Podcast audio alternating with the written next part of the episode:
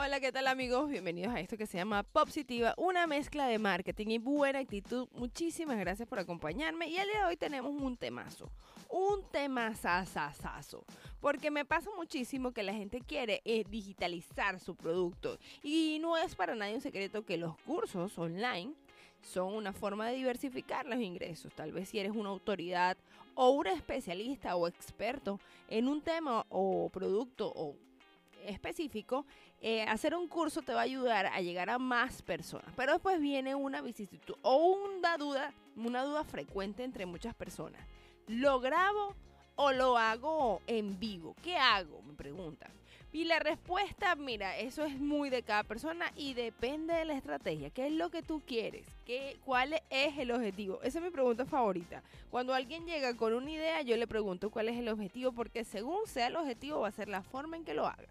Pero hoy estamos aquí para decirte las ventajas y desventajas de hacer un curso online grabado o online en vivo.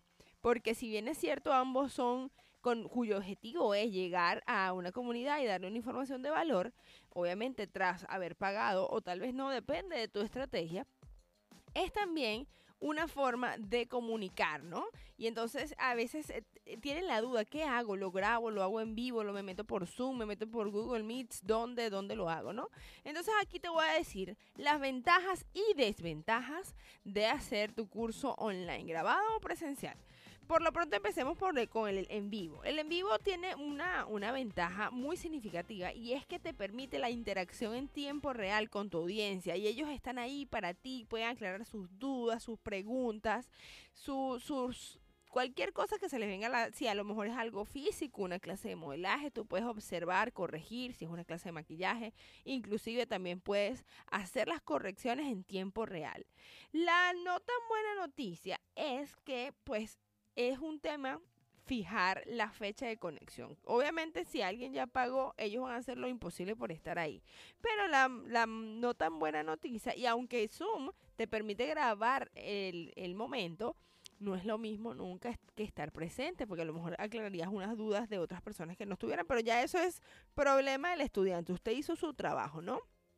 Otra de las cosas que, que dificulta un poquito um, el, el, tema de hacer un Zoom o un curso por Zoom es la velocidad de banda todas, todas las cosas pueden pasar. Hay una ley que se llama ley de Murphy que si cuando algo, algo puede salir mal, saldrá mal. Procure usted no hacerlo en Mercurio retrógrado. Yo no sé si a usted le, le gusta un poco esto de la, del misticismo, pero definitivamente Mercurio retrógrado afecta a los cursos online porque afecta mucho la tecnología y entonces es muy difícil. Y si no es Mercurio, es cualquier cosa, un perro que ladra, unos niños que activan el micrófono, o, muchas cosas que hacen que pues, la atención se pueda diluir. Otra cosa que puede pasar cuando haces una clase online es que te abran los micrófonos y mientras tú estás dando la clase lo que hace que la gente, la atención se disperse.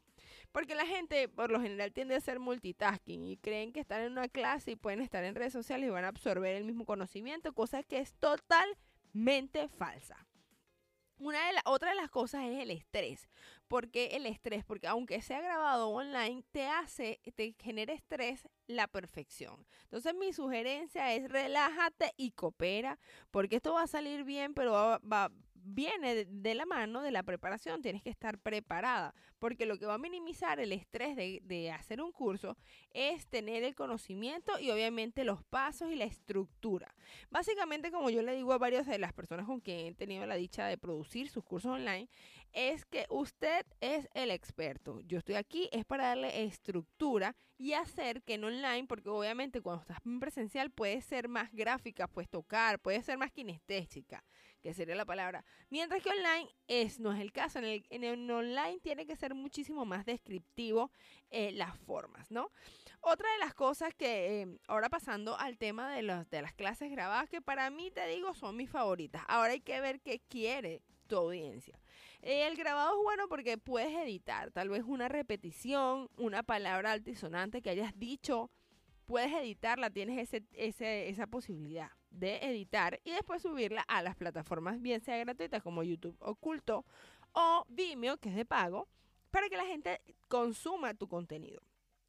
Lo otro es que puedes utilizar multicámara. A diferencia de las clases online, tienes una sola cámara que te va a estar viendo y se hace aburrido.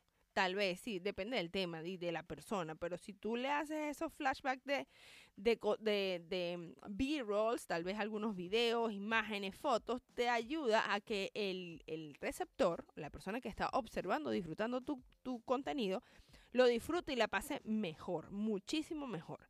Lo otro es que no depende de la velocidad de banda. Al menos no es tu culpa si se le llega a frizar a ellos, porque cuando tú grabaste lo hiciste perfectamente. Mientras que cuando estás online, el, el, el tema de la banda, del internet, va contra ti. Va, va, en tu contra. Entonces, ajá, si alguien en la clase grabada se le detuvo el, el video, es porque él es el que tiene el problema. Tú lo hiciste perfectamente. Lo otro es que es un poquito más costoso.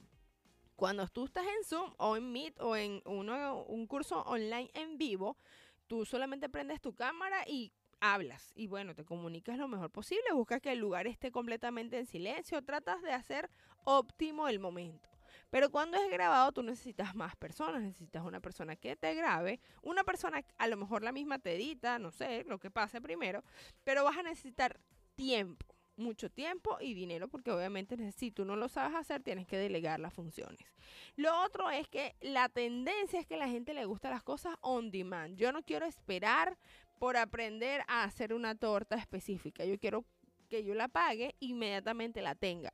Entonces, por eso las clases grabadas tienden a ser uno de los mejores momentos. Yo siempre sugiero, bueno, también depende del tipo de producto, pero recientemente estaba trabajando para una clase de modelaje y hicimos toda la primera parte grabada y el cierre era online porque era la clase muestra, era la clase que tú veías, o sea, que tú como profesor o él como profesor observaba si todos los conocimientos que hizo durante ese reto se hicieron, se hicieron realidad, o sea, lo hicieron las personas y lo lograron, ¿no? Entonces fue una manera de hacer como la prueba final. Entonces, amigos, ya sabes, espero que estas observaciones te sirvan para tomar la decisión si tu próximo curso va a ser online en vivo o online grabado. Déjamelo saber en los comentarios. Me puedes seguir en las redes sociales como arroba popsitiva. Maribel Vallejo es mi nombre. Y cualquier cosa de mis servicios o productos en mi página web www.popsitiva.com. Muchísimas gracias por quedarte conmigo. Estaremos más frecuentes, te lo aseguro.